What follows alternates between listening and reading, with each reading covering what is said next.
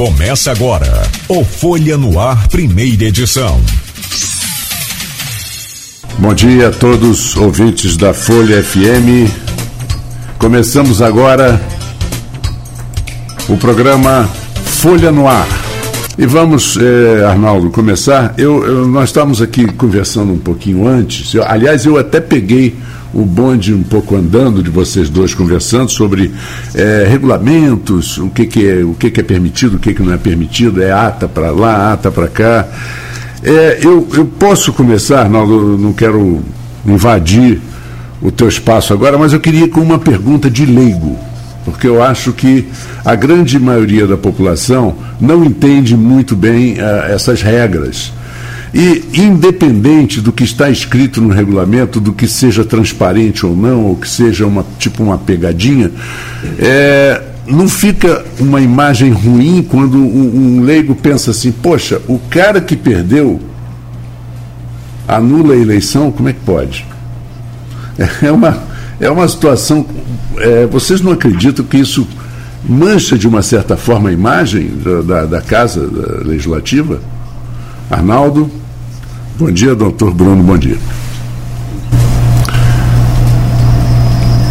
Bruno, a pergunta, a pergunta do Marco vai, abrindo aí então com você. É, é, é, mas essa percepção popular em relação ao trâmite em si, né? É o que o Marco falou. É, Fábio, presidente da casa, ele anulou a eleição da mesa, não ele, né? A mesa diretora deliberou, após um parecer é, é, pela casa, acredito que por você, você me confirme aqui agora, é, e como que fica essa visão para a população? O, cara, o, o perdedor da eleição anular o resultado da eleição. Apesar de parecer, como o Marco falou, a população meio confusa, está dentro das regras do jogo, como que, como que aconteceu esse trâmite? Então, bom dia. É importante essa pergunta. É, acho que é um momento oportuno para a gente estar explicando e esclarecer de fato o que aconteceu. Né? A verdade é, não foi o perdedor que anulou. Né? É, após aquele fatídico dia 15, e, e que iniciou-se a eleição da mesa diretora com a votação do cargo de presidente, gerou-se ali uma confusão após a, a, eleição e o presidente naquele momento foi obrigado a, a encerrar a sessão. Né? É, no dia posterior, é, não o presidente, né, outros vereadores, né, entraram com dois processos administrativos aqui na casa, é, alegando diversas situações. Um deles estava alegando a questão do, da ausência de publicidade na eleição, etc. E outros vereadores entraram alegando um, um, um, um vício na votação, uma nulidade. Ou seja, não foi o presidente que provocou, foi provocado sobre essas questões que, inclusive, ele nem tinha percebido, né? que tinha ocorrido, como todo mundo na, no momento da, da, da sessão do dia 15 não percebeu. E o processo ele tramitou, o processo administrativo tramitou na casa, e a Procuradoria, aí vai mais uma resposta, não só eu, como todos os membros da Procuradoria, né? É, doutor Matheus, que é o subprocurador, doutor Paulo, que é o subprocurador, e doutor Arlen, é o procurador legislativo aqui de carreira da casa, né? Foi um entendimento unânime aqui da, da, da Procuradoria. É, e um dos processos, a gente inclusive optou em indeferir, porque era um processo que foi até do, do vereador Juninho, Virgílio, era um processo que alegava ausência, né, a falta de. que tinha ferido o princípio da publicidade, da isonomia e tal. E a gente aqui da Procuradoria é, optou em indeferir porque essas questões constitucionais, na verdade, naquele momento, como não tem previsão regimental, a gente se apega aqui é o que está dentro do regimento. Né?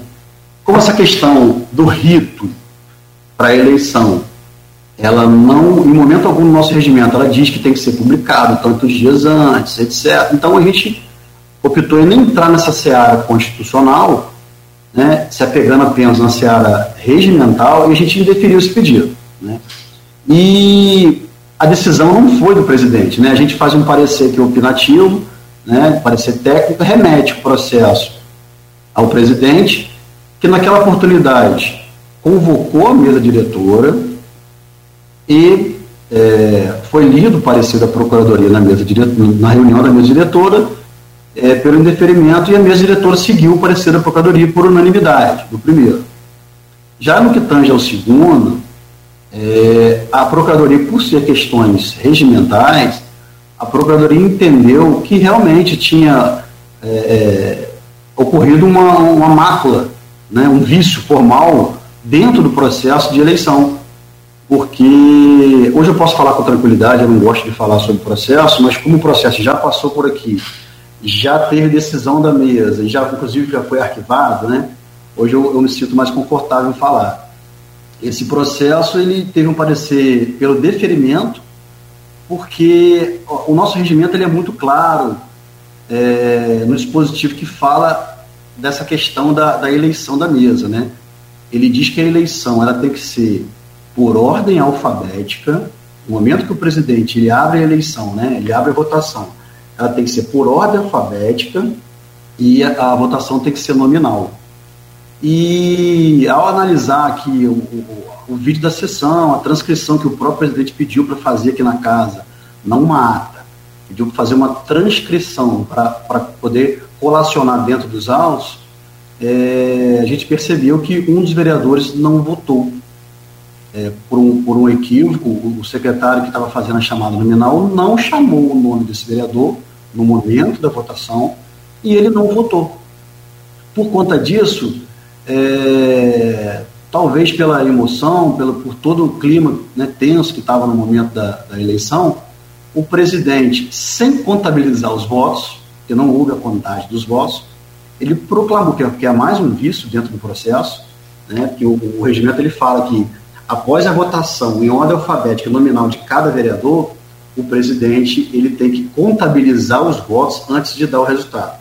Então, de forma na hora é, equivocada, o presidente proclamou o resultado do presidente da eleito, o biênio 2023-2024, e quando na verdade a gente analisando, a gente, a gente, percebeu que tinha ocorrido esses equívocos, né, e que são insanáveis, né. Às vezes eu já vi é, em algumas entrevistas algumas pessoas falando assim, então é, é só abrir novamente a votação e chamar o vereador que não votou para poder sanar esse vício. Não, não tem como ser dessa forma, porque é, é, a eleição para presidente naquele momento foi proclamado o resultado. Então, ali se findou, hoje a gente já foi anulado esse resultado por conta desses vícios, mas ali se findou a, a eleição para presidente. Se ele não tivesse proclamado o resultado, talvez seria possível é, é reiniciar a eleição e chamar o vereador que não votou. Né? Então, assim, é, não foi o presidente que provocou esse processo, né? é, não foi o presidente que deu, que proclamou o resultado é, do processo, a decisão do processo foi a mesa, né? que acompanhou o parecer da Procuradoria, que se apegou é, em questões internas corpus, em questões regimentais, e daí é, é, e a Procuradoria também não foi só eu que deu parecer, foi unânime que é esse entendimento da Procuradoria. Agora, ontem eu até falava sobre essa questão aqui, junto com o Marco Antônio, no final do, do programa, Bruno. É, é bom você esclarecer que ontem, porque eu voltei ontem, apesar de ter acompanhado o início dessa confusão toda, eu estava de férias, né, depois tirei um, um período aí para tentar descansar mesmo um pouquinho antes de voltar aqui, tanto na rádio quanto na Folha. E a gente estava conversando aqui sobre toda essa questão que vem se arrastando desde 15 de, de fevereiro, e eu falava que há algumas implicações, por quê? De um lado, a oposição, no meu ponto de vista, né, e aqui é a opinião, a oposição tem argumentos para discutir é, o porquê de ter suspendido e, e, pode caminhar via judicialização em relação a isso. Do outro lado, o Fábio tem argumentos jogando com o regimento embaixo do braço. Então, há argumentos dos dois lados e aí né, cada um que, de maneira geral, analise, mas oficialmente que, se for necessário, que busque a judicialização, não que eu veja como o melhor caminho. Eu acho que é, o que é do legislativo pode ser resolvido no legislativo. Mas, em último caso, se procure aí a judicialização. No seu ponto de vista, é isso que vai acabar acontecendo? Isso deve parar na justiça? Vocês têm acompanhado aí? Porque tivemos algumas manifestações. Delegacia, a oposição foi a delegacia, foi ao Ministério Público. O próprio Fábio também entrou queixa-crime contra outro vereador em relação a uma questão de uma assinatura. Enfim, é, essa eleição deve ser acabar sendo judicializada do seu ponto de vista? Infelizmente, provavelmente sim. Porque o vereador, por exemplo, teve um vereador da casa que recorreu né, dessa decisão da, do deferimento desse processo de anulação, que também passou aqui pela Procuradoria e a gente deu um parecer pelo, pelo nem conhecimento do recurso, né, pelo não conhecimento, porque o recurso que o é, impetrado aqui pelo, pelo vereador foi um recurso eleitor, é, legislativo, né, quando na verdade o processo é um processo administrativo. Então, a forma recursal, a técnica recursal não foi adequada, então a gente não teve nem como conhecer do recurso. Né? Mas em, relação a essa questão da, da judicialização, é, pelo que eu vejo nos corredores da Câmara, o inconformismo, né, e aí é, é, isso é inerente à pessoa, né, lutar e brigar pelos seus direitos, é, o direito de petição, o direito de ação é constitucional, cada um, eu acho, eu fico triste porque a gente aqui tem uma, um regimento, que a gente busca é, é, é nortear nossos pareceres é, 100% dentro do que está dentro do regimento. E eu é ruim a gente ver uma intervenção judicial. Eu, eu de fato não acredito que ocorra uma intervenção é, liminar judicial.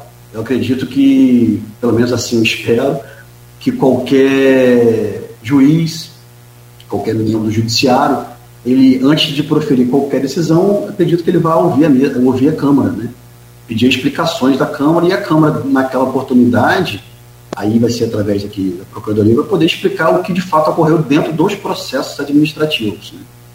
E até eu vou aproveitar a oportunidade, Arnaldo, é, eu, eu, eu dei entrevista, estão usando até as minhas palavras em uma entrevista que eu dei em outro veículo de comunicação, é, em que ali eu expliquei o procedimento, de como aconteceu esse processo, e eu vi que cortaram e editaram um, um pouco das minhas palavras, tirando um pouco da, do que realmente eu falei, né, do foco que eu falei.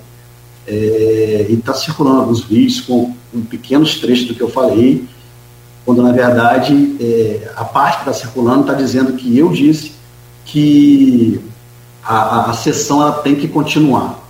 Na verdade, antes de falar isso, eu disse que naquela oportunidade a eleição da mesa estava suspensa, naquela oportunidade ainda estava suspensa, hoje já está anulada, e por conta disso, a pauta, que é a pauta do dia 15, né, só para as pessoas, pessoas entenderem, ela iniciou-se ali no dia 15, com aprovação de atas de, de, de sessões passadas, em seguida iniciou-se a eleição da mesa, e posteriormente é, na ordem do dia, teria os teria, a Câmara teria que apreciar os vetos do, do prefeito, né?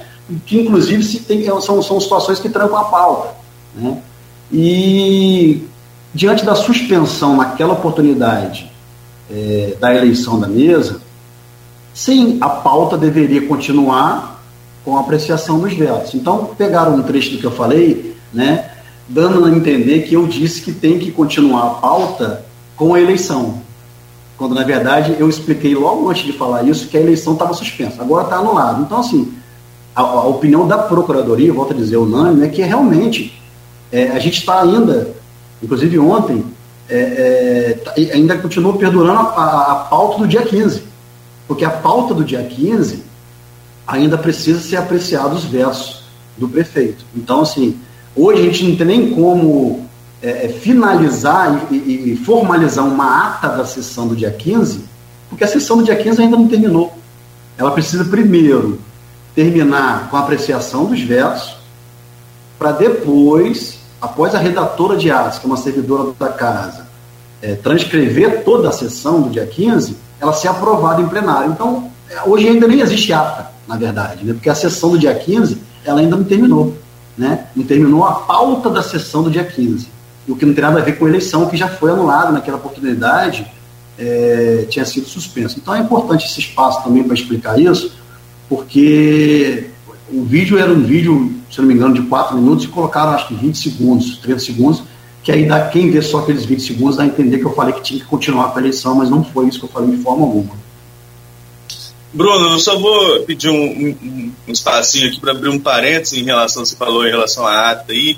É, nós temos matéria no site falando sobre essa polêmica envolvendo uma ata que foi registrada, assinada somente pelos três vereadores de oposição, mas, é, como conversamos previamente, mas para deixar claro também ao ouvinte que às vezes está esperando para ouvir em relação a isso, o processo está aberto na Procuradoria da Casa, e como é um processo aberto, né, o procurador não pode opinar sobre algo que ele ainda vai opinar oficialmente né, dentro dos trâmites administrativos da casa. Então a gente é, é, sabe do assunto, a gente tem matéria sobre o assunto do Portal Folha 1 falando sobre a, a confirmação por parte do cartório de que a foi registrada lá, né, mas é, o procurador não vai opinar sobre o assunto, que ele ainda vai né, é, exarar um, um, parecer junto com toda a Procuradoria em relação a essa questão. Mas continuando, então, a, a, no, no, fatídico dia 15, né, digamos assim, é, tem algumas questões que precisam ser é, é mais esclarecidas para a população. Você mesmo citou na sua primeira resposta. Houve um equívoco do secretário da mesa, né, o vereador Leão Gomes, ao não chamar o Nildo Cardoso, vereador de oposição, que havia encaminhado, sim, né, no próprio vídeo a gente consegue ver isso, havia encaminhado, Nildo era pré-candidato a presidente da casa, né, retira sua pré-candidatura e encaminha o voto no Marquinho Bacelar. Quando ele encaminha o voto, na visão dele, né, já está claro que ele é, declara voto em Marquinho Bacelar. Regimentalmente, então, não é isso. Pelo que eu estou entendendo das suas colocações, até o momento ele deveria ter sido chamado e registrado esse voto. Agora, a, a, oposição, né, esse grupo que tem a maioria hoje na Câmara, alega que o erro não foi deles, o erro foi da mesa. É, seria realmente isso ou deveria ter algum tipo de manifestação já ali naquele momento por parte do vereador que não votou, no caso o vereador Nildo Cardoso? Importante, importante trazer essa, essa questão também. Vamos lá. É, eu volto a dizer, hoje, hoje eu posso falar sem, sem proferir juízo nenhum de valor, mas eu posso falar falar pela questão técnica, porque o processo já saiu daqui, já, é, é, já foi inclusive arquivado. Né?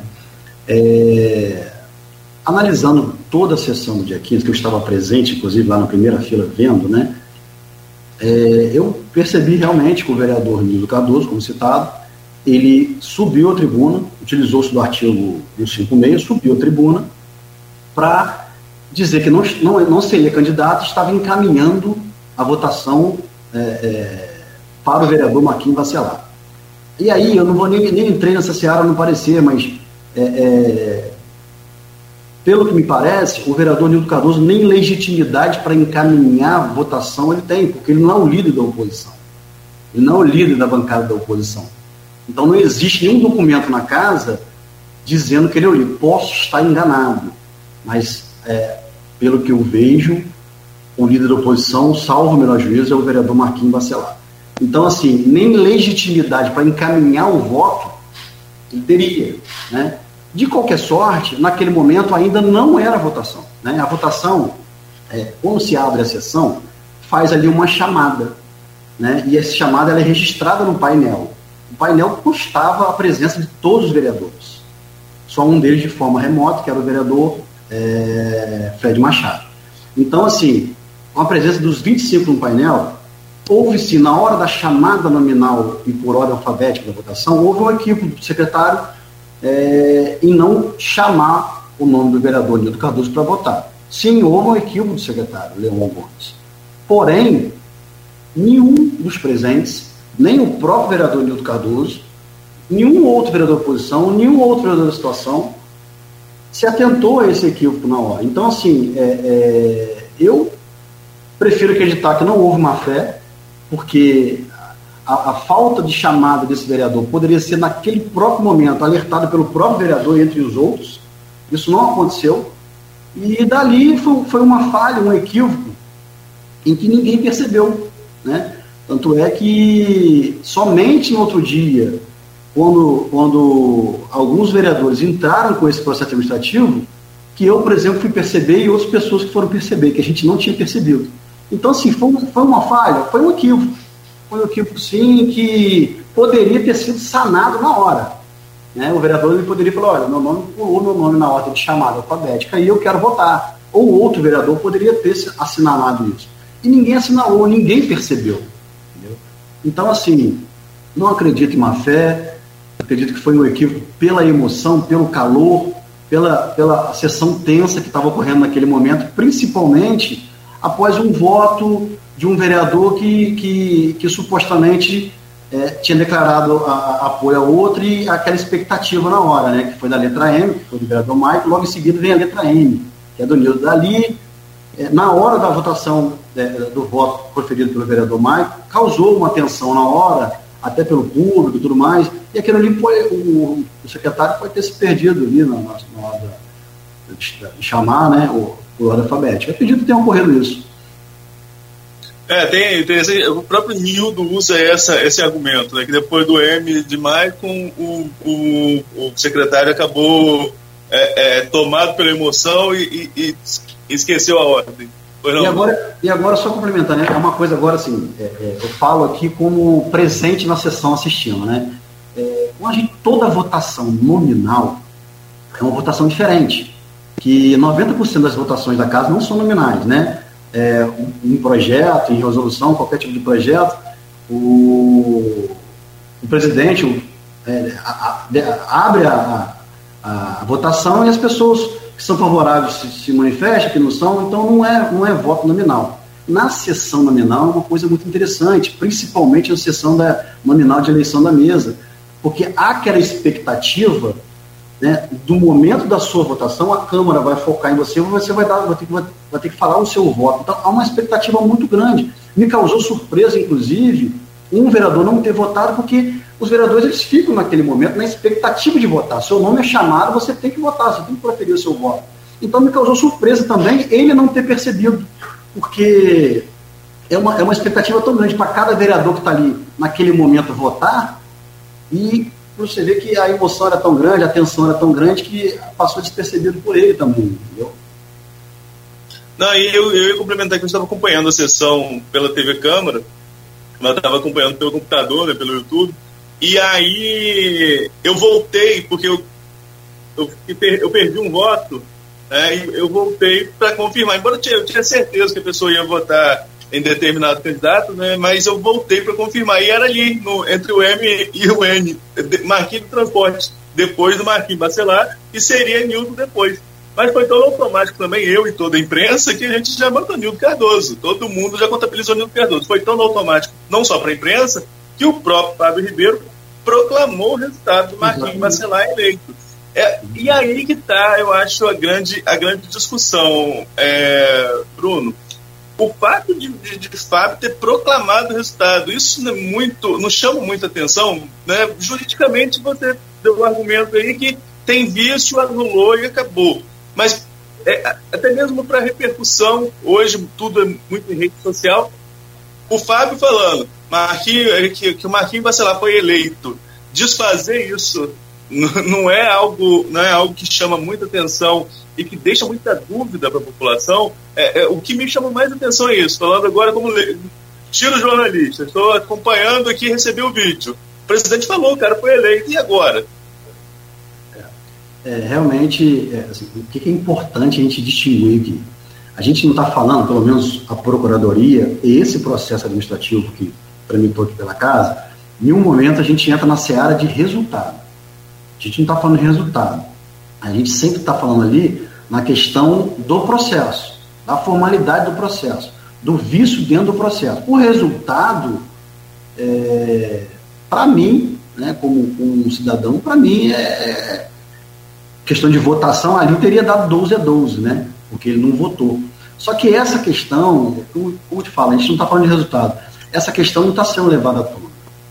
O resultado pouco interessa nesse ponto. É, independente de qual foi o resultado, mesmo que se tivesse sido resultado diferente desse, houve um vício dentro da votação. Um vício insanável, um vício formal. Então, esse vício ele precisa ser sanado. Como a, já tinha proclamado o resultado do presidente, ele torna-se um vício insanável.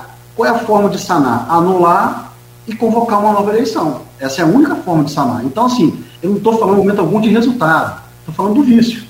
Ele proclamou o resultado de forma equivocada, porque antes de proclamar o resultado, ele teria que ter contabilizado os votos, o que ele não fez. Se não houvesse a proclamação do resultado, então, seria algo, digamos, mais simples de se resolver no Sim. próprio plenário? Sim, vamos lá. Se é, no momento do término da votação ali, é, a confusão que deu depois tivesse ocorrido antes da proclamação do resultado, não teria se findado a eleição de presidente ainda, porque foi se, que se findou com a proclamação do resultado. Que aí talvez seria mais fácil de sanar aquele vício. É, seria continuar de onde parou e, e, convocar o vereador, chamar o vereador que não votou. Em que pese essa chamada ser de, em ordem alfabética, mas se percebesse ali que ele não votou, poderia sanar naquele momento. Só que foi proclamado o resultado. Entendeu? Então, assim, como é que tira esse resultado, apaga essa parte para poder sanar um vício? Isso não tem como, né? Isso é procedimento. Então, a única forma de sanar hoje, uma vez anulado, agora é convocar uma nova eleição e votar. É, vamos nessa parte da convocação. Oi, Marcos. Não, eu queria só é, concordar e corroborar o que disse o doutor Bruno, porque se é, quem não tivesse votado tivesse sido alguém da situação, poderia se julgar que havia um, um ah, não, um não vota e anula tudo, mas era um interessado em votar pela oposição que foi o caso do Nildo Cardoso. Né? E é uma situação bem diferente, por exemplo, daquele caso do, do da, da Miss Mundo, ou Miss Universo, sei lá, que, que o apresentador chamou uma que não era. Não, não dá para voltar atrás dessa forma. Né? É uma coisa que tem que seguir o regimento, o regimento interno. Era isso que eu queria só colocar aqui. Beleza, eu vou seguindo aqui com, com a última fala do Bruno em relação em relação à, à convocação da eleição. É uma prerrogativa do presidente. A antecipação foi uma decisão uh, do presidente ou da mesa, né? mas enfim, acaba sendo por, por último, né, que coloca uh, mais, normalmente a apreciação da mesa é o presidente. Então, em última instância, é a decisão do presidente. O presidente decidiu antecipar para o dia 15, agora a eleição foi suspensa. É, a oposição passou a ter maioria declaradamente na casa, e aí não, não cabe aqui entrar no assunto com você, porque esse número oscilou muito do último ano para esse ano, a gente nunca sabia exatamente qual era o tamanho tanto da base quanto da oposição, enfim. É, teve uma, teve uma, uma matéria que ia ser votada que estava dando 30 vereadores, porque a oposição falou que tinha 16, é, a oposição falava que tinha 14, a situação falava que tinha, tinha 16. Então dava 30 vereadores na casa dos 25, enfim. É, esse tamanho da base sempre foi um, um, um mistério, tanto da base quanto da oposição mas é, a oposição agora como maioria quer impor que é, seja continuada a votação, a continuidade da pauta dessa votação que você mesmo colocou aqui que está anulada e cobra que então que se refaça a eleição da mesa. Essa prerrogativa continua sendo do presidente e pelo pelo pelo regimento até quando pode ser essa eleição? É até o dia 15, o dia que se encerra, de 15 de dezembro, 15 de dezembro de 2022, quando se encerra o, a, o, todo o trâmite legislativo, ou até 31 de dezembro, até o último dia do ano? Boa pergunta também. É, o nosso regimento, ele diz que isso é prerrogativa do presidente, não da mesa. Convocar, porque assim, é, não existe um requerimento, não existe uma proposição para motivar uma eleição da mesa. Isso não existe. É, o que, que o nosso regimento fala? Quem que faz a pauta? Quem que inclui na pauta? É o presidente da Câmara. Então, a eleição da mesa, isso até acho o nosso regimento um pouco falho em relação a isso, né? Mas é, em relação a não o presidente pautar, a não dizer essa questão da eleição da mesa, não, não trazer um rito completo de uma eleição da mesa no sentido de dele ter que convocar, ou ele poder ser provocado, etc. Nesse ponto, né? o rito da votação, do momento da votação, de como ela acontece, que é de forma é, em ordem alfabética, nominal, isso o nosso regimento traz.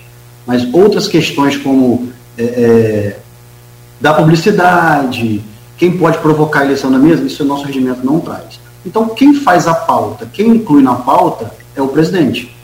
Então, cabe a ele fazer em momento até dia 31 de dezembro. Ah, mas é, é, até dia 15 do 12 é, se votar o orçamento, a gente entra em recesso. Mas ele pode convocar uma sessão extraordinária até dia 31 de 12 para estar tá votando a eleição da mesa.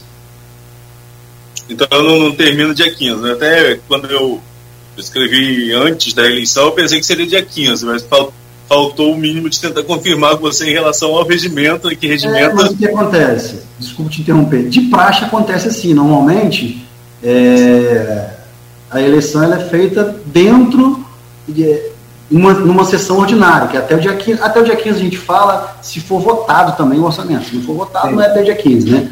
É, enquanto não votar o orçamento, a gente não pode entrar em recesso. A Casa de Leis não entra em recesso.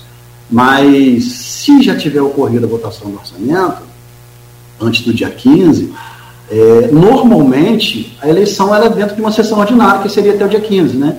E se convoca depois uma extraordinária, eu pelo menos nunca vim aqui para votar para votar eleição da mesma. Mas não há impedimento. Não há impedimento. Tem que, ter, tem que ser dentro desse ano. Por que, que tem que ser dentro desse ano, que é importante também explicar, talvez alguns ouvintes aí não saibam. Essa eleição que ocorreu, que foi anulada, que provavelmente vai ocorrer novamente, ela diz respeito ao biênio de 2023-2024. Então, independente do vencedor, do no, da nova mesa, do novo presidente, ele só vai tomar posse a partir de 1 de janeiro de 2023. Está? Tá aí também uma, uma questão que, é, que tem que ser levada em consideração caso haja uma, um processo, uma ação, é, não haver nenhum risco porque a gente tem um ano inteiro pela frente para estar tá resolvendo isso e votando. E o presidente com certeza vai estar tá pautando isso dentro ainda desse exercício. É, você citou aí, vou fugir um pouquinho da pauta em si em relação a essa eleição anulada, né, mas você citou a questão do regimento e às vezes algumas tem o regimento normalmente né, tem interpretações diversas sobre o mesmo artigo, enfim ele acaba causando algumas dúvidas. E o presidente Fábio Ribeiro, no ano passado, não lembro se é aqui no programa ou se foi comigo por telefone, falou que uma das prioridades seria é, uma reforma desse regimento, né? E, e, que isso aconteceria ainda em 2021, que acabou não acontecendo. A Procuradoria concluiu aí a, a sua participação nessa possível reforma. Em que pé está isso? Você acha importante realmente fazer essa reforma para adequar alguns pontos e acabar com algumas dúvidas que sempre acontecem? Então, fizemos um trabalho árduo, a equipe inteira da Procuradoria, junto com, com o presidente. Ficamos aí no ano passado, aquele recesso de julho, ficamos todo, trabalhando incansavelmente todos os dias, fizemos um trabalho é, é, é, para sanar alguns equívocos que existem hoje no regimento, no nosso entender, e trazer atualizações é, de acordo com, com, com, a legislação vigente, né, com a Constituição e tudo mais, para dentro do nosso regimento. E ali a gente entendeu a gente precisava atualizar, por exemplo, o capítulo que fala de Comissão Parlamentar de Inquérito, de CPI, que no nosso modo de entender é muito vago também.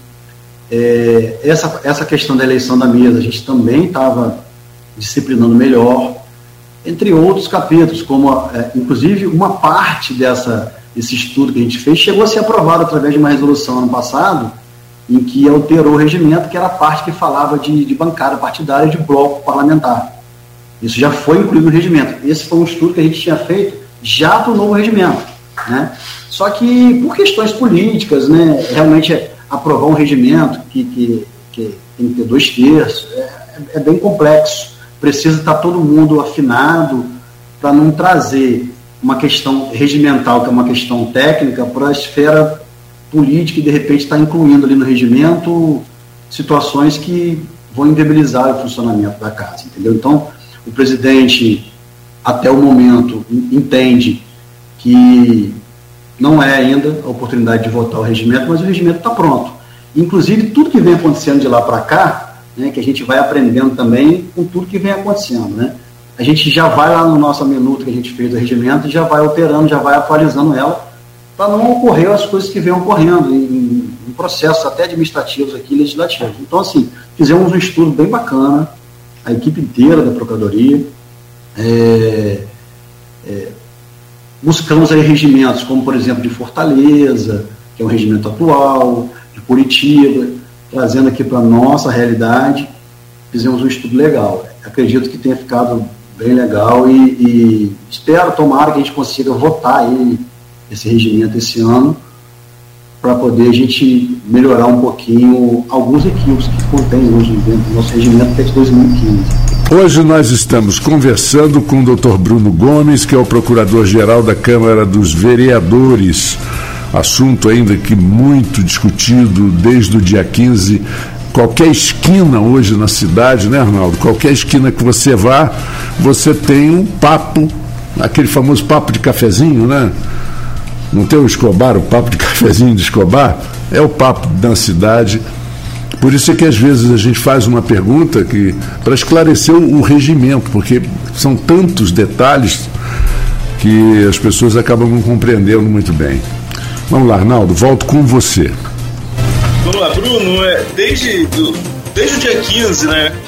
Na verdade, nós tivemos sessão no dia 15, que foi interrompida após a discussão, teve votação do presidente, teve aquela confusão na Câmara, foi suspensa a sessão. Dia 16, Fábio abre a sessão com quórum para dar continuidade, até então, para dar continuidade à eleição da mesa, quando são lidos os dois é, requerimentos, um do Juninho Virgílio, o outro de outros vereadores da base, que eu não vou lembrar todos agora, que foram vários que assinaram.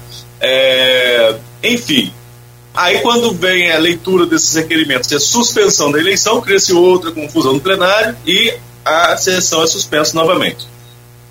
Desde então, nós não tivemos mais sessão, veio esse período de carnaval agora, e teríamos duas sessões nesta última semana. Contudo, uma estratégia que está muito clara por parte da oposição, é, é, porque, inclusive, em alguns dias eles estavam no plenário e iam para. saíam do plenário, estavam como se estivesse na plateia ali assistindo a sessão, mas não, não registravam presença. Não tivemos quórum, já que a oposição tem maioria, não tivemos quórum para ter nenhuma sessão.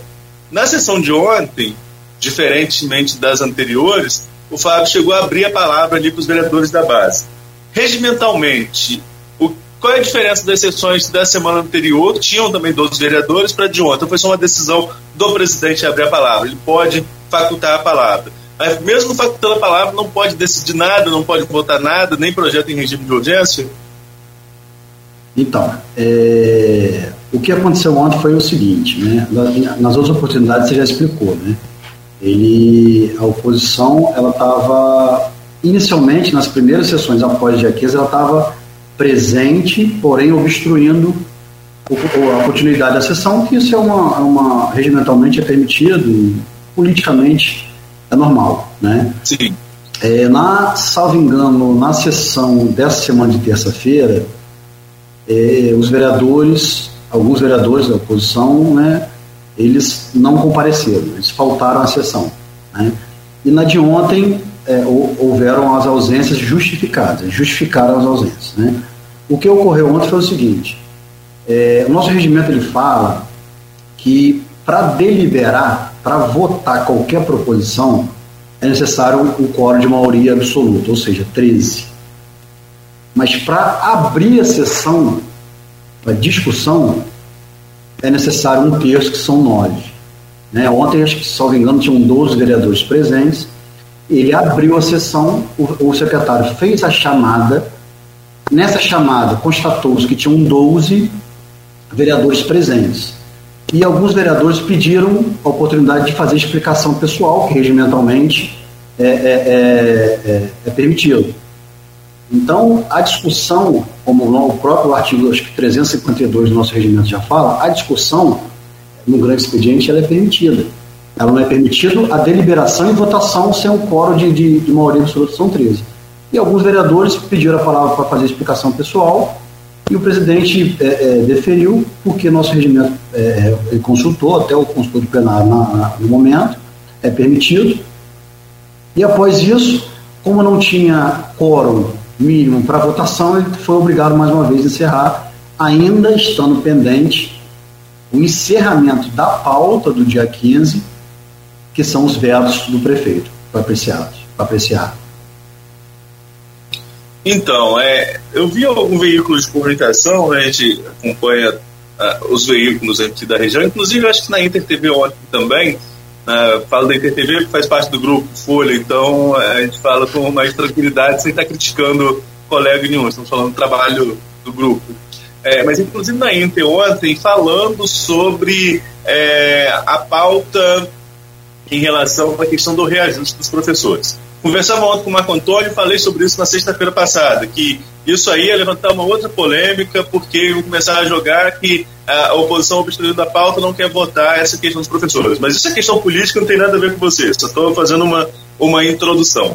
Mas para deixar claro para a população, na pauta de ontem não tinha a votação do é, desse projeto em regime de urgência, que, aliás, acho que nem tramitou ainda na casa, né? Foi enviado é, ontem para casa em regime de urgência. Na pauta de ontem, especificamente, é a mesma pauta do dia 15, a apreciação dos vetos, né? Isso enquanto na, o que pode se aí sim na questão da narrativa, o que a gente pode dizer é que enquanto não apreciar os vetos, não pode pautar outra coisa na frente. É isso, Bruno? Isso. São duas questões na verdade. Primeiro que o próprio veto ele tranca a pauta. Segundo que a pauta do dia 15 constava a apreciação dos vetos. Então a pauta do dia só pode iniciar uma nova pauta quando encerrar a pauta do dia 15, né? A eleição do dia 15 já foi anulada, mas a pauta ela continua, que é a eleição. É, o processo em o, o, projeto de lei em regime de urgência já está tramitando pela casa, inclusive está aqui na Procuradoria para, para aparecer, né? que aqui na Procuradoria todos os processos, tanto legislativos quanto administrativos, eles passam pela Procuradoria para aparecer. E o projeto de lei também está aqui para aparecer e provavelmente deve ser pautado, se tudo der certo, se tudo se a, se a, se a conseguir na terça-feira que vem, né, que é a próxima sessão, é, apreciar os vetos, o presidente pode incluir numa nova sessão, pode ser no mesmo dia, fazer uma nova sessão e incluir a votação. Então, enquanto não, vot, não apreciar os vetos, não vai ser possível votar qualquer projeto, inclusive esse projeto do, do, do reajuste do aumento para dos magistrados, né, professores.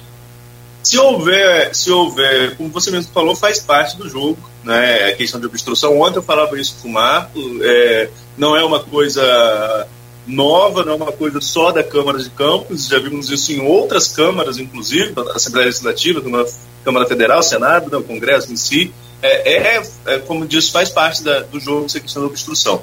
Se a oposição não parece ter estratégia, quando chegar esse projeto da, dos professores, ao que parece, né, a oposição vai destravar a pauta para votar esse projeto, que é um projeto positivo, tanto para, uh, tanto para a categoria, quanto para os vereadores em votar isso, quanto para o governo. Enfim, é um projeto positivo, né, que traz, bom, traz bons resultados. Mas pelo que eu consegui apurar com a oposição, é, deve sim destravar a pauta para votar esse, esse, sobretudo esse projeto. Mas caso haja obstrução o presidente pode convocar uma sessão exclusiva, extraordinária, para votar só esse projeto em regime de urgência ou isso de alguma forma fere o regimento? Não pode. Não pode porque, é, pelos dois motivos que eu falei. Primeiro que a pauta, existe uma pauta pendente, para terminar, que é a continuidade da pauta do dia 15, que são os vetos. E segundo que, por ser os vetos, né, que, que o prazo desses vetos, eles venceram durante o recesso, então o nosso regimento diz que ele tem que ser apreciado na primeira sessão é, do, do, do, ano após o recesso, né? Primeira sessão ordinária, sob pena até de, de trancar a pauta, né, que é o termo utilizado, né? Então, assim, enquanto não apreciar esses vetos, não há possibilidade de votar nenhum outro projeto, nem em regime de, nem em sessão extraordinária. Esse, eu, no meu modo, eu já estou até antecipando aqui, no meu modo de ver, convocar uma sessão extraordinária agora para estar tá votando um, um, projeto de lei seria burlar, na verdade, o, o a sessão ordinária que ainda está pendente, a pauta da sessão ordinária que ainda está pendente de apreciação. Sim, essa, essa era a minha dúvida de, desde a semana passada em relação a, a, esse projeto. Porque esse projeto também, como, como diz o, a matéria da prefeitura, se ele for votado esse mês, né, esse dinheiro pode entrar na conta do, do professor ainda este mês. Mas também não pode deixar muito para o fim do mês, porque senão a folha da RH não consegue fechar. Então, é, vamos ver se na semana que vem a gente tem uma solução em relação a isso aí enquanto professor. Pelo, pelo regime da casa, pelo, regime, pelo, pelo trâmite natural da casa, é, você acredita que vai estar disponível, já vai ter saído da Procuradoria para a decisão do presidente pautar ou não até a próxima terça? Com certeza, com certeza absoluta. Acho que hoje ainda a gente consegue, a gente dá o parecer desse processo e ele vai seguir tramitando aqui para a Secretaria Legislativa até chegar lá na, na, diretoria de plenário e o presidente pautar. Né? Mas não é um processo que, que tem, pelo menos pelo que eu vi, nenhum problema. O vício não tem visto de iniciativa, que é prerrogativa do, do prefeito, né?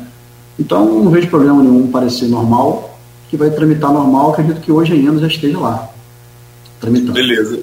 Vou voltar, agora vamos voltar, depois desse, desse adendo, e vamos voltar lá a, a, às consequências ou desdobramentos da, da votação do dia 15. Em dois, a gente tem dois pontos para abordar ainda. O primeiro, você citou no bloco anterior, eu queria ouvir um pouquinho mais em relação a isso.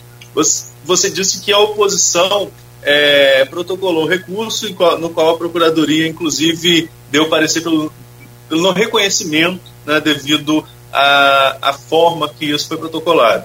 Queria que você explicasse um pouquinho mais para a gente o que, o que foi esse, esse problema da, desse, desse recurso e o que era o recurso em si, qual era a contestação por parte da oposição em relação aí a essa decisão da mesa. Vamos lá. É, o recurso né, impetrado por um dos vereadores da oposição, ele, ele, ele se baseou no artigo 280 e 281 do regimento interno. O que, que fala esses dois artigos? Fala que toda proposição ou uma decisão do presidente em questão de ordem, representação ou proposição, pode haver um recurso para apreciação do plenário. Né? Mas isso, esse artigo, ele está falando de, de, de, processo legislativo, não de administrativo. Né? Então, assim, é, quando se trata de qualquer votação, de uma proposição é, é, em que tem algum recurso, realmente o plenário é soberano, ele tem que decidir. Mas nesse caso, até acho que se não me engano, o artigo 13 do nosso regimento fala o seguinte, que a mesa e o presidente são os responsáveis por decidir os processos, é o, é, o, é o, órgão superior para decidir os processos administrativos. Então, quando se trata de processo administrativo, quem decide é o presidente e a mesa. Quando se trata de decisão final, quando se trata de processo legislativo, quem decide realmente a decisão final é do plenário. Nesse caso, o processo ele é um processo todo administrativo. O que está sendo avocado, o que foi avocado ali, foi uma nulidade dentro de um procedimento. Estava ferindo o regimento. Né? uma mácula dentro de um processo que é administrativo. Então, assim, o processo correu todo de forma administrativa, seguiu o trâmite administrativo, foi protocolado no protocolo geral que é administrativo, porque aqui na casa a gente tem dois protocolos, né? Tem um protocolo geral, questão de processo administrativo, e tem um protocolo exclusivo legislativo. Então, tudo que for legislativo, ele é protocolado no protocolo legislativo, na secretaria legislativa. Então, esse processo ele correu de forma administrativa e a decisão de um processo administrativo é do presidente da mesa. Então, o artigo que foi baseado nesse recurso, que é o artigo 280, ele tentou trazer essa, essa decisão para o legislativo, para que fosse acolhido esse recurso e fosse levado ao plenário.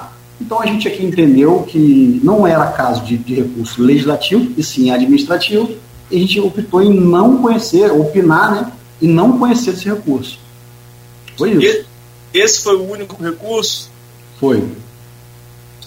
É, existia também assim, uma conversa de que essas obstruções, né, esse é o segundo ponto, desdobrando dessa pergunta mesmo, essas obstruções que aconteceram seria uma forma de aguardar justamente esse parecer para ver qual seria a, a, posição da casa em relação a esse recurso. É, no seu ponto de vista, isso procede? Deveria não ter sessão enquanto se analisa esse recurso? E aí, a partir de agora, né, o próprio Fábio Ribeiro falou na, na sessão da Câmara em corte de, de salário dos vereadores. Corta-se qualquer, qualquer ausência, essa de ordem justificada não entra nessa conta? Como funciona isso? Isso. Vamos lá. A primeira pergunta foi em relação ao, ao, se tem prejuízo ou não. No meu modo de ver, não tem prejuízo nenhum. É, assim, a gente conversou mais cedo, falou da questão da obstrução, que é uma questão regimental e política. É, no meu modo de ver, aqui estou falando de forma técnica, não há a mínima preocupação, se for essa a intenção, de não continuar com sessão até uma, uma decisão judicial, eu acho que não, uma coisa não tem nada a ver com a outra. Seria judicial, seria o recurso que protocolaram na própria casa. Não, da casa já foi decidido, já foi entregue a decisão ao, ao, vereador que recorreu e poderia ter continuado a sessão normalmente, mas por opção política. É, é, é mas foi ontem esse resultado, ou anteontem? O resultado foi na terça-feira, antes na da terça... sessão. Antes da sessão. É que aí, como foi protocolado, o presidente tinha um prazo de dois dias para decidir. Né? Foi protocolado na sexta, no final do dia, ele encaminhou para a procuradoria, deu parecer e deu decisão na terça, dentro do prazo de dois dias. Né? E foi comunicado ao vereador que recorreu. Não vejo prejuízo nenhum, porque a, a pauta que foi recebida por todos os vereadores, ela falava, volto a dizer, iniciou-se ali com apreciação das atas anteriores, depois eleição da mesa, depois, na ordem do dia, seria a apreciação dos vetos. Ocorreu a, a votação das pautas anteriores e a eleição da mesa é, teve aquela confusão. Primeiro ela foi suspensa, depois ela foi anulada. Então isso está superado. Ela já foi anulada. Então ela tem que continuar com a ordem do dia da pauta, que é a, a apreciação dos vetos. Então, é, é, é independente se vai ocorrer ou não uma ação judicial, não tem prejuízo nenhum. É, inclusive, eu acho que deve continuar as sessões, porque existem diversos projetos aqui a ser votados, não só esse projeto de educação, mas tem dezenas de, de projetos aqui importantes para serem votados. Então, não, se a, é, recebesse essa consulta de alguém da oposição, eu colocaria por escrito, inclusive, que não tem uma coisa não mistura com a outra, que a, a sessão ela pode continuar, as sessões elas podem continuar, que não vai ter prejuízo nenhum. Lá já foi anulada. Então, o que vai ocorrer de forma administrativa é uma é incluir novamente a votação da eleição da mesa em pauta. Quando isso vai ser feito, aí é prerrogativa do presidente. Aí um, teve outra pergunta, né? Teve outra é, pergunta. É, sim, a outra pergunta foi em relação a essa, a essa comunicação do Fábio, em relação do Fábio Ribeiro, presidente da casa, em relação ao corte do salário dos vereadores.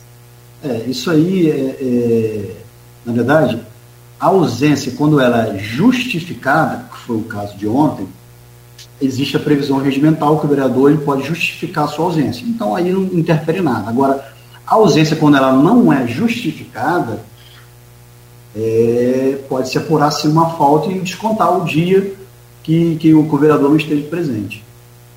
É, nós estamos falando aí de 13 mil de salário bruto, né? Então, desconto de um dia daria cerca de 400 reais, mais ou menos, né? Fazendo um cálculo eu ouvi rápido. falar alguma coisa, é, é, coisa de RH, mas eu ouvi falar alguma coisa relacionada a isso, 430 reais, mais ou menos. É, é.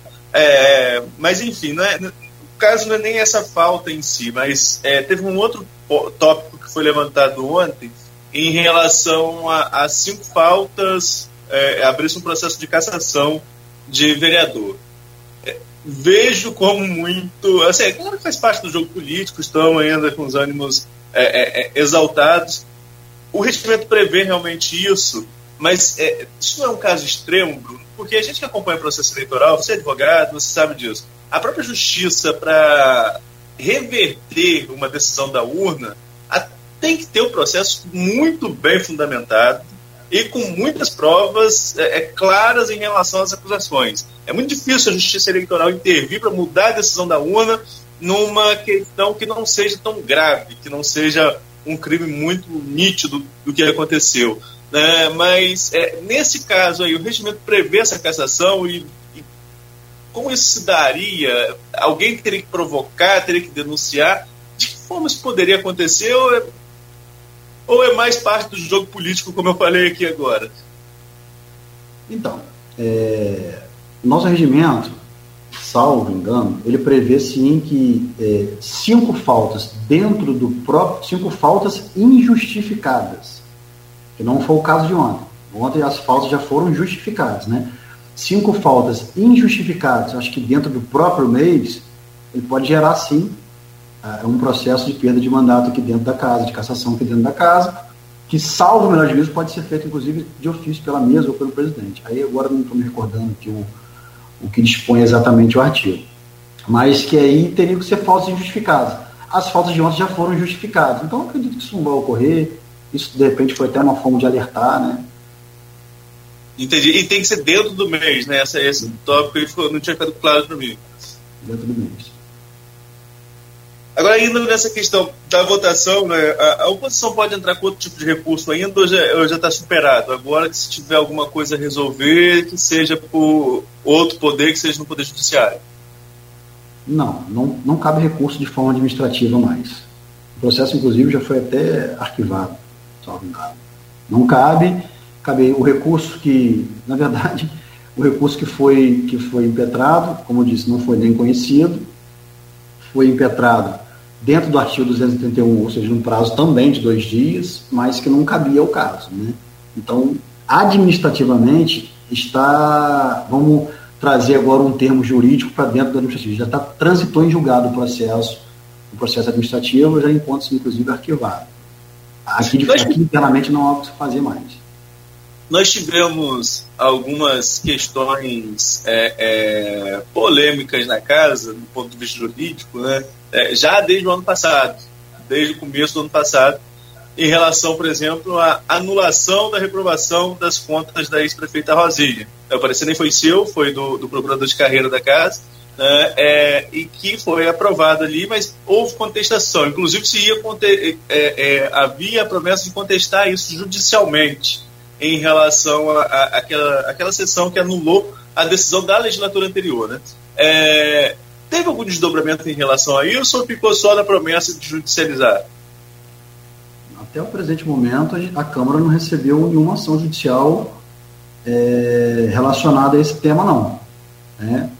É, ali houve um, um, processo, uma anulação de um, de, um, de um, processo que foi aprovado, depois em plenário, um decreto legislativo anulando um outro decreto. Né? Foi um pouco diferente dessa situação. Ali foi um decreto legislativo que anulou um outro decreto legislativo. É... Então, a gente não recebeu nenhuma, nenhuma ação judicial, nenhum mandado de intimação a respeito disso não.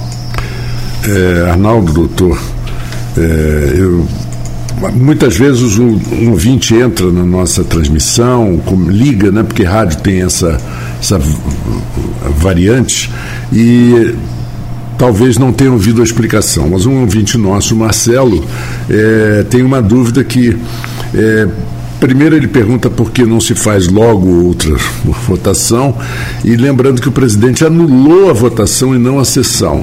Já foi dito, mas provavelmente ele não estava ligado ainda.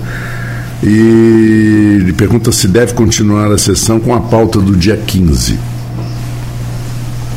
Sim, é, como eu já te expliquei aqui, é, a sessão do dia 15, a pauta da sessão do dia 15, ela ainda não encerrou. Né? A pauta, tinha algumas situações na pauta, é, votação das atas que foram votadas, complementou, completou essa parte. Votação da eleição, deu aquele problema todo, votou-se só a eleição para presidente, depois surgiram dois processos administrativos e anulou, foi anulado, primeiro foi suspenso, e depois foi anulada a votação da eleição. Então, a pauta ainda continua com a apreciação dos vetos do prefeito né, que é motivo, inclusive, para trancar pau. E em relação à, nova eleição, assim, é uma prerrogativa do presidente, é uma questão política. Né? O presidente que decide quando ele vai fazer, lembrando que tem que ser feito até dia 31 de dezembro desse ano. Bruno, para a gente é, é, ir fechando esse bloco, fechando essa pauta, no próximo bloco a gente fala mais de assuntos diversos, janela partidária, é, eleição, eleições de 2022, enfim, esse processo todo que vem aí pela frente, é, ouvindo você mais como advogado, como procurador da casa, é, mas para fechar esse processo, esse processo em relação à, à votação aí anulada, é, só para ficar claro para os nossos ouvintes, você chegou a citar isso durante a entrevista, mas talvez passou desapercebido. É, na sessão de terça-feira, se tudo correr bem, se, se, a pauta, se houver sessão, digamos assim, sendo direto, se houver sessão na terça-feira, precisa apreciar os vetos, como você acabou de dizer. Mas nesse mesmo dia, o presidente pode pautar outros assuntos, então, abrir uma segunda sessão, uma terceira sessão e dar sequência a outros projetos, né? Tem projetos na pila. Eu citei aqui dos professores. Tem outros que têm prioridade em relação a esse ou esse regime de urgência passa à frente dos outros? Se, como eu te falei, é, a, pode ser feito dessa forma, mas primeiro ele tem que, tem que terminar a pauta do dia 15, né? Então, vamos, vamos é, conjecturar aqui que na próxima terça a sessão... Turnos o caso dos vetos ou é, é direto? Oi?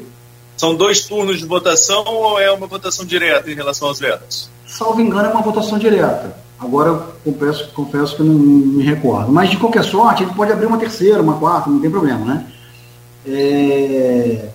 Iniciando, se tiver quórum para votação, para deliberação, vão ser apreciados os vetos e a sessão do dia 15, finalmente, ela vai ser encerrada. E o presidente, no próprio dia, pode abrir uma outra sessão para apreciar qualquer projeto que, que ele incluir na pauta, que é a prerrogativa dele. É, acredito eu que só existe esse, esse projeto em regime de urgência. Os outros projetos que estão tramitando pela casa, acho que nenhum, nenhum outro está em regime de urgência. E esse, como é um projeto que já foi publicado, já é de conhecimento da, população e tem realmente uma urgência, porque é uma questão salarial, acredito que ele vai ser incluído na, na próxima sessão após o encerramento dessa do dia 15. Essa vai ser a prioridade. Entre outros, ele pode incluir outros projetos também, nada impede. Então a gente pode, a gente pode ter mais uma sessão daquelas que entra madrugada. Pode, pode. É bom para a gente se preparar. Com a palavra o Arnaldo Neto para seguir aqui com o nosso papo com o procurador Bruno Gomes. Vamos lá, Arnaldo. Bruno, a gente estava falando de, de da casa que é até mesmo no intervalo, e aí a memória vai trazendo outras coisas, e antes de entrar no, no último tema que você seria ouvido como advogado, eu vou trazer de volta aqui o procurador. É, por exemplo, o vereador Nilton Cardoso, desde o ano passado, é, conversando aqui com a gente, ele fala sobre uma proposta de redução do número de cadeiras na Câmara de Campos. E que ele já teria aí o apoio de 17 vereadores para mudar isso, tem que mudar é, é, o regimento, tem que mudar o estatuto da casa, enfim. É, e com isso precisa de dois terços, precisa de maioria qualificada, né? maioria é, é, não absoluta, é qualificada mesmo, dois, dois terços da casa. É, é uma prerrogativa também só do presidente votar ou ele, com essas 17 assinaturas, pode de alguma forma pedir que a inclusão disso em pauta? E qual a sua opinião enquanto procurador? Vocês passam um projeto desse para reduzir o número de cadeiras? Nildo fala em 17, tem alguns que falam em 21, outros, o Leão Gomes, por exemplo, aqui mesmo no programa, disse que é contra a redução, acho que 25 é o um número é, é, correto para esse pra de representatividade no legislativo. Qual a sua opinião? Então, Quanto a, quanto a seria uma alteração na lei orgânica, né? Que prevê, que prevê, por isso que tem esse quadro qualificado, né? Porque, se eu não me engano, a alteração em lei orgânica tem que ser proposta por, por três vereadores, maioria absoluta, e é aprovada por dois terços, né? E esse projeto ele está tramitando aqui pela casa. Ele não foi pautado ainda, não sei, já passou por aqui, inclusive, não sei onde está, que pé está, mas é, não sei se foi o próprio vereador que ainda, inclusive, nem pediu para pautar, pode ser que esteja né, revendo alguns, algumas situações, ou conversando com a questão política, mas é, é, teria que ter aprovação de dois terços. Né. Quanto à minha opinião, eu, eu confesso que eu não tenho nenhuma opinião muito formada em relação a isso, não. Eu só acho que, assim, a extensão territorial de Campos é enorme, né? E se a gente for dividir, tudo bem que não é assim que acontece dentro da justiça eleitoral, mas se a gente for dividir aqui 25 vereadores trabalhando dentro de uma extensão territorial que Campos tem, eu acho que ainda seria pouco, porque Campos tem uma extensão territorial enorme. Né? A gente colocar as extremidades de Campos em, em localidades bem afastadas, eu acho que a gente não consegue, os vereadores não vão conseguir os 25 estar presentes. Né? em todos os locais, todas as localidades. Então, assim, essa é uma discussão que, inclusive, eu acho que teria que ser, ser, ser, ser provocada uma audiência pública para discutir, não sei se já foi, agora não estou me recordando, discutir com a sociedade, com as entidades. Acho que seria interessante a opinião de todos, porque em que pese, em que pese a gente sabe que existe o outro lado, né? Se eu tenho 25 vereadores, eu tenho 25 gabinetes, e eu tenho o gasto, ele aumenta com isso, né? Só que se esse gasto for revertido em trabalho em prol da sociedade, né, em prol população de Campos, acho que é um gasto válido. E, de repente, dentro do orçamento que a Câmara tem, você está diminuindo aí três cadeiras, por exemplo, não vai fazer muita diferença em questão orçamentária, não. É, então, assim, isso é, é, é, uma matéria que eu acho que tem que ser deliberada. Eu acho que é uma matéria que tem que ser discutida com a sociedade, tem que ser discutida com, com as entidades, finalmente levar isso à votação. Outra, outra, questão ainda em relação ao, ao regimento é sessão remota. Uma novidade que veio devido, infelizmente, a essa pandemia da Covid, ou melhor, a sessão híbrida né, que agora nós temos, essa participação do, dos vereadores, tanto os que estão no plenário quanto aqueles que estão em outros locais, podendo inclusive participar de de outras cidades, né? O vereador normalmente tem muita agenda no Rio, agenda política, enfim. É, essa sessão remota, você acha que é uma novidade que veio para ficar, né, independentemente de quando superarmos de vez essa pandemia? E a partir dela, essas ausências justificadas, elas não ficam um pouco, digamos, no chulo capenga, porque se a pessoa não pode estar presente, não poderia participar do seu celular, isso não, não muda a, a, a justificativa pessoal para a ausência, não deveria ser uma justificativa mais objetiva ao invés de motivos pessoais? É, é, na prática a gente vê que essa questão da, de sessão remota ela veio para ficar. A gente vive um, um, um, ano de um período né, de, de tecnologia, de internet, que isso, no meu modo de ver, isso agrega muito, né? ajuda. Porque o vereador, ele, por exemplo, né, ele está sempre viajando, ele está, como eu falei agora, a extensão territorial de Campos é enorme, ele pode estar um dia num compromisso em Santo Eduardo e atrasar para uma sessão, ele dá a possibilidade aí de fazer a sessão de forma remota. A gente incluiu isso no nosso regimento, é, mas que tem que ser formalizado através de um ato da mesa. Hoje existe um ato da mesa que permite a sessão híbrida mas a qualquer momento, salvo o melhor juízo, é, pode ser expedido um ato da mesa dizendo que as sessões é, vão ser, a partir de agora, presenciais. Não, não tem nenhuma orientação ainda do presidente, não sinalizou nesse sentido. Né? As sessões permanecem de forma híbrida e em relação à justificativa, o nosso regimento, ele fala, é, como eu falo, a gente segue muito o que está na letra do regimento, né? Tudo bem que toda lei, não só o regimento, que é uma resolução por força de lei, mas toda lei ela é interpretativa. É, o nosso, nosso regimento só fala de, de ausência justificada. Né? Ela não diz que tipo de justificação, né? justificativa. É, quando o vereador ele justifica questões de saúde, questões particular, por exemplo, é uma coisa muito ampla. A gente não tem como entrar no mérito se realmente há uma questão particular ou não. Concordo que em determinadas situações, quando o vereador poderia justificar uma ausência dele, por conta da possibilidade de sessão remota, ele, ele, ele poderia nem fazer e fazer a sessão remota. Ontem, se eu não me engano, teve um vereador que, que participou da sessão de forma remota, porque ele estava em um compromisso externo. Então, assim, mas pelo que eu vi, as justificativas que tiveram aqui foram justificativas de, questões particulares, de compromissos externos e, e, e, questões de saúde. Então, assim, é, o presidente não tem o que fazer, ele tem que acatar a justificativa, é porque o nosso regimento ele, ele não se aprofunda nesse sentido. Agora nós estamos em ano eleitoral, né? E esse ano tem, mudando agora a pauta, nós temos janela partidária, que inclusive está aberta até o próximo dia 1 Há um entendimento no STF, e aí a gente volta de novo a falar sobre colegas de imprensa, porque é, é, parece que está havendo um entendimento divergente em relação, é, em relação aos veículos de comunicação sobre a janela.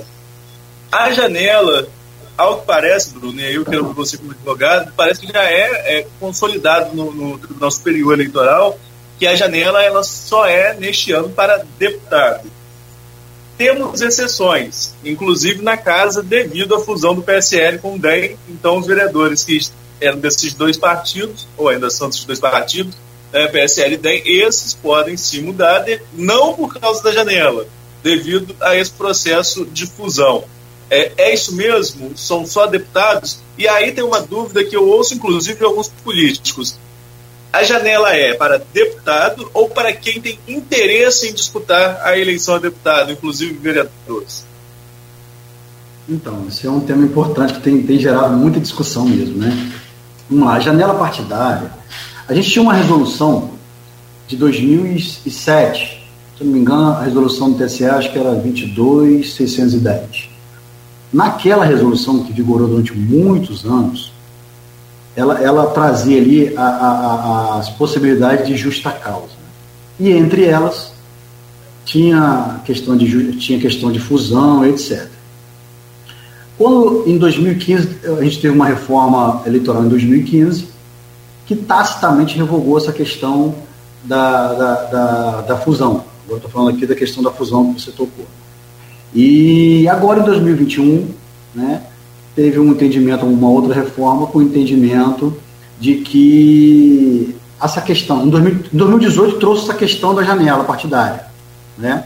O entendimento do TSE afirmou que é, só os vereadores, só os deputados, por esse caso agora dessa eleição desse de mandato, em fim de mandato, é esse o termo que é utilizado pelo TSE, que a gente, daí a gente consegue é, identificar, em fim de mandato, que podem é, é, é, se beneficiar dessa janela.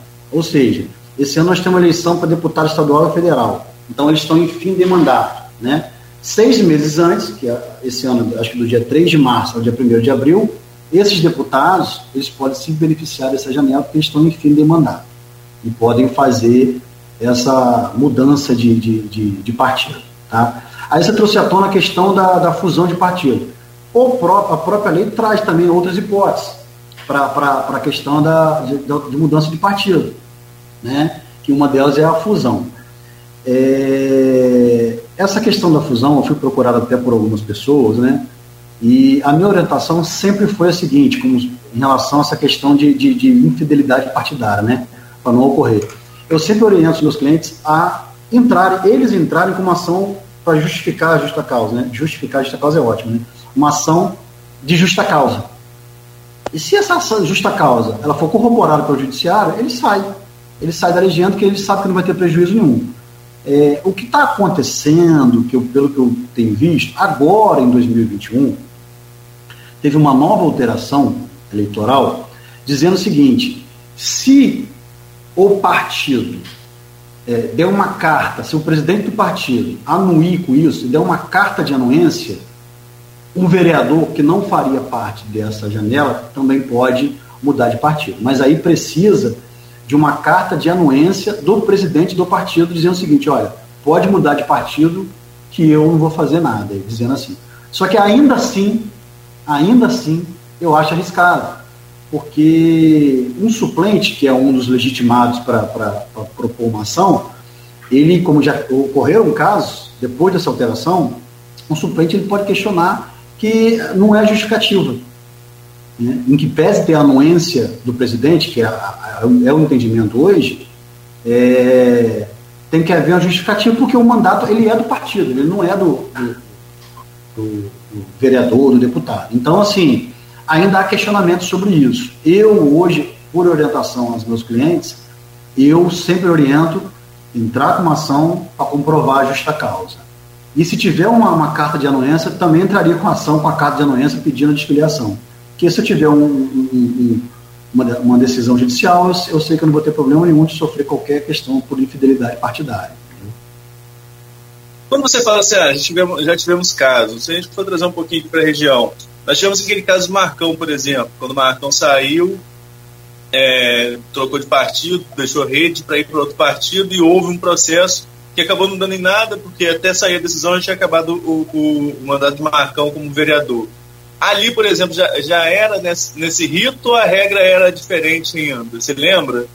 Não, teve uma alteração. Essa, essa questão do entendimento do TSE para da janela partidária, né, foi em 2018. Esse entendimento firmado pelo TSE, né? E eu não me lembro quando foi que ocorreu essa questão é. do, do Marcão, agora eu não me lembro. Então, assim, ali, para ficar bem claro, janela partidária, seis meses antes da eleição, um deputado ou vereador de mandato que esteja findando o mandato.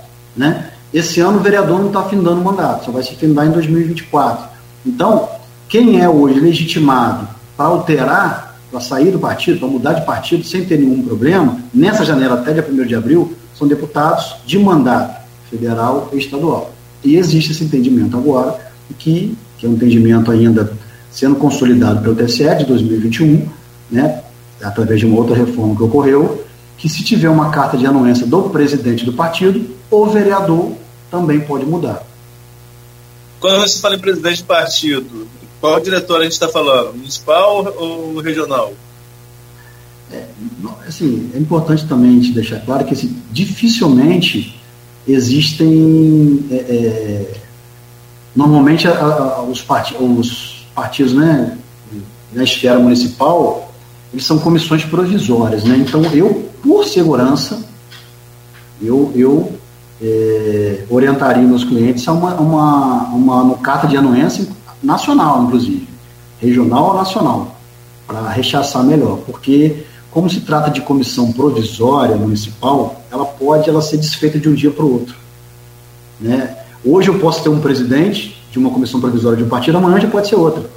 Então isso pode trazer problema para o vereador, para o deputado. Então eu aconselho sempre os meus clientes a essa carta de anuência ser do, do, do maior da, é, é, competente da hierarquia, que seria o nacional. Ou, na pior das hipóteses, o estadual. Bruno, agora vamos falar um pouquinho sobre é, é, a eleição desse ano. E aí vamos fugir um pouco dessa, dessa questão jurídica, até porque as regras novas a gente vai entendendo quase que com o jogo acontecendo, né? As regras mudam tanto que a gente vai, acontecer, vai, vai acompanhando no decorrer do jogo. Vamos falar do tabuleiro em si mesmo. Vamos falar de como está colocado aí. Nós conversamos sobre isso na nossa última conversa é, aqui. Nós, na Folha, estamos recebendo alguns desses pré-candidatos.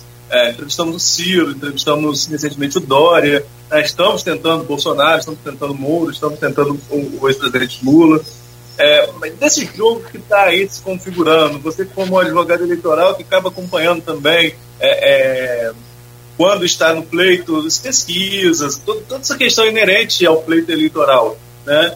Como que você está vendo aí o cenário nacional se, se arrumando hoje? O que de hoje você projeta para outubro? Será que a gente consegue furar essa polarização que todas as pesquisas mostram, essa polarização Lula-Bolsonaro? Você acha que há espaço na terceira via?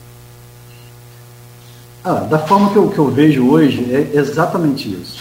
Infelizmente, essa questão da polarização. Né? A gente tem hoje essa polarização que muitos eleitores do Brasil já estão se intitulando como politizados, né? conhecedores da política, e firmou-se esse entendimento de direita e esquerda. E aí a gente traz à baila o, o atual presidente Jair Bolsonaro com o candidato do PP é, como candidato de esquerda, o Lula. Né?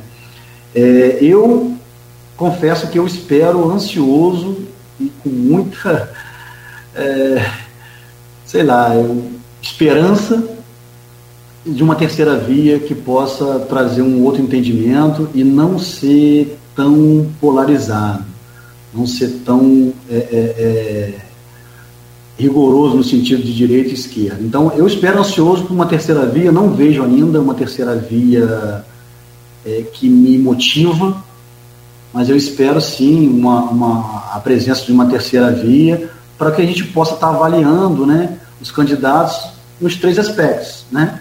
Um candidato é, de direita, um titular de direita, um de esquerda e um candidato que possa trazer um pouco dos dois, né? Uma terceira via que possa trazer um pouco dos dois. Eu espero ansioso. Vamos ver o que vai acontecer. Mas hoje, no cenário de hoje, essa terceira via continua ainda, ela continua sem nome, ela continua sem uma identidade no seu ponto de vista, pelo que eu entendi. É, pelos nomes que eu vejo aí, né, é, eu acho que continua sem identidade. Assim, pode ser que com, com agora com a proximidade do pleito, a gente possa estar conhecendo melhor, inclusive alguns que já, que já se lançaram como pré-candidatos, né?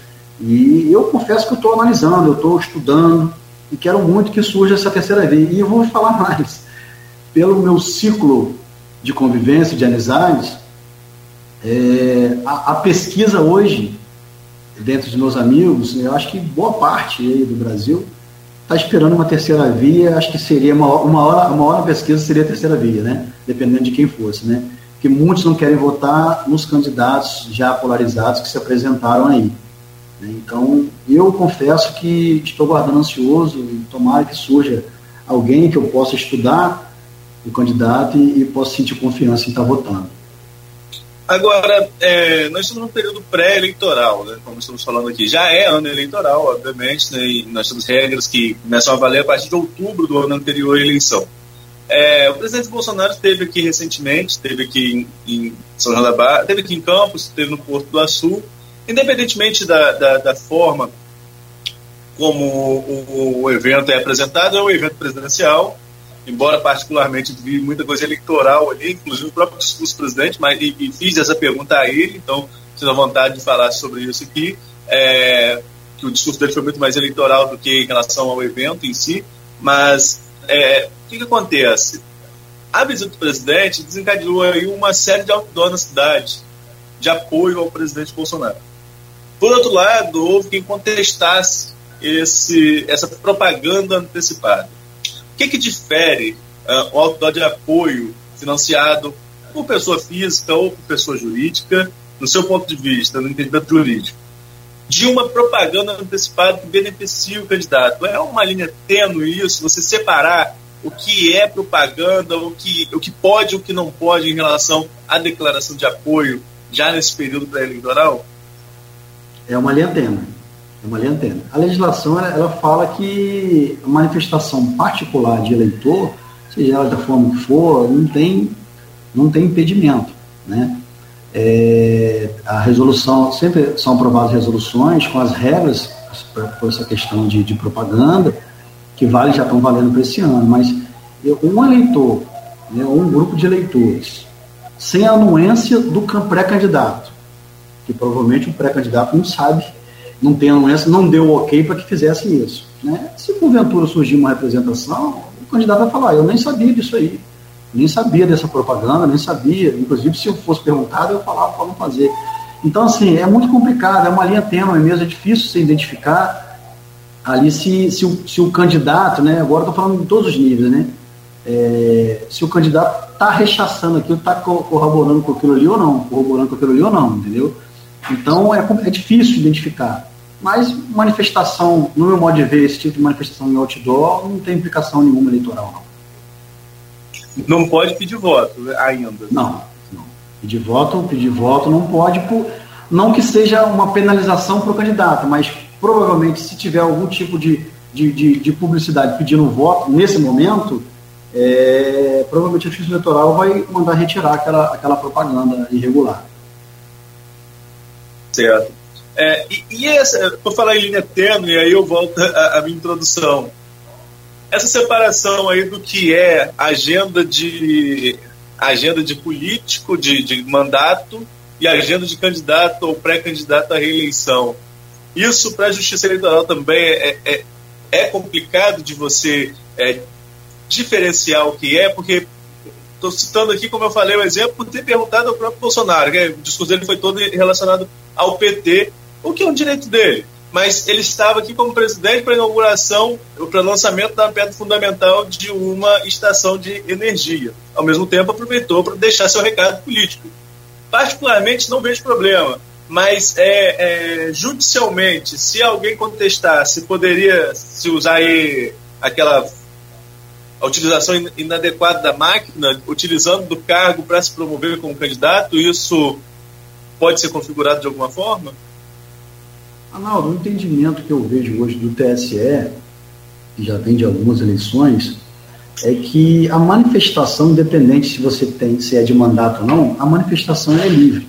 O que não pode ocorrer em hipótese alguma é o pedido expresso de voto.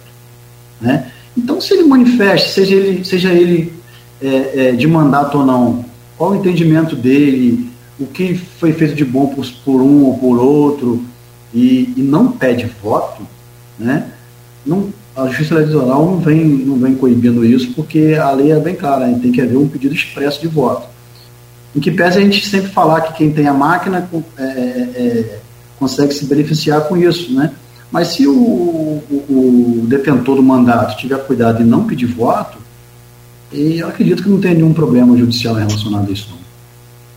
Beleza, agora a gente começou falando do, do, do nacional e pulou o estadual, né? Para a gente fechar aqui, já, como que você está vendo aí essa arrumação do tabuleiro no Rio de Janeiro, sobretudo com a Câmara de Campos entrando aí como um fator é, é, de peso na questão das configurações de apoio ao governador Cláudio Castro, pré-candidato à reeleição. Né? Digo isso porque há um antagonismo político entre dois grupos políticos da cidade, são antagônicos, mas que é, estariam ainda do mesmo lado, ao lado do governador Cláudio Castro.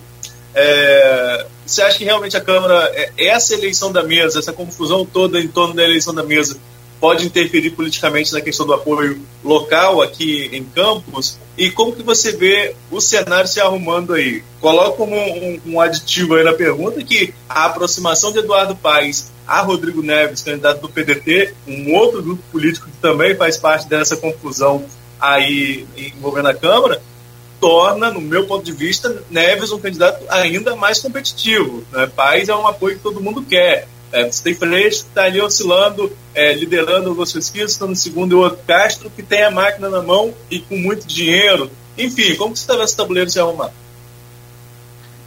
É, primeiro, assim, eu como cidadão campista, eu torço muito para que nessa eleição agora que se aproxima, a gente consiga fazer a maior quantidade de deputados estadual e federal possível, independente da bancada, independente da posição política, porque isso é muito bom para a gente, muito bom para o município. Né? Você ter voz tanto na LERJ quanto no Congresso, isso é muito bom para a gente. E no, na, na, última eleição a gente teve, se não me engano, foram, eram quatro né, deputados estaduais, né? Quatro, né? Sim.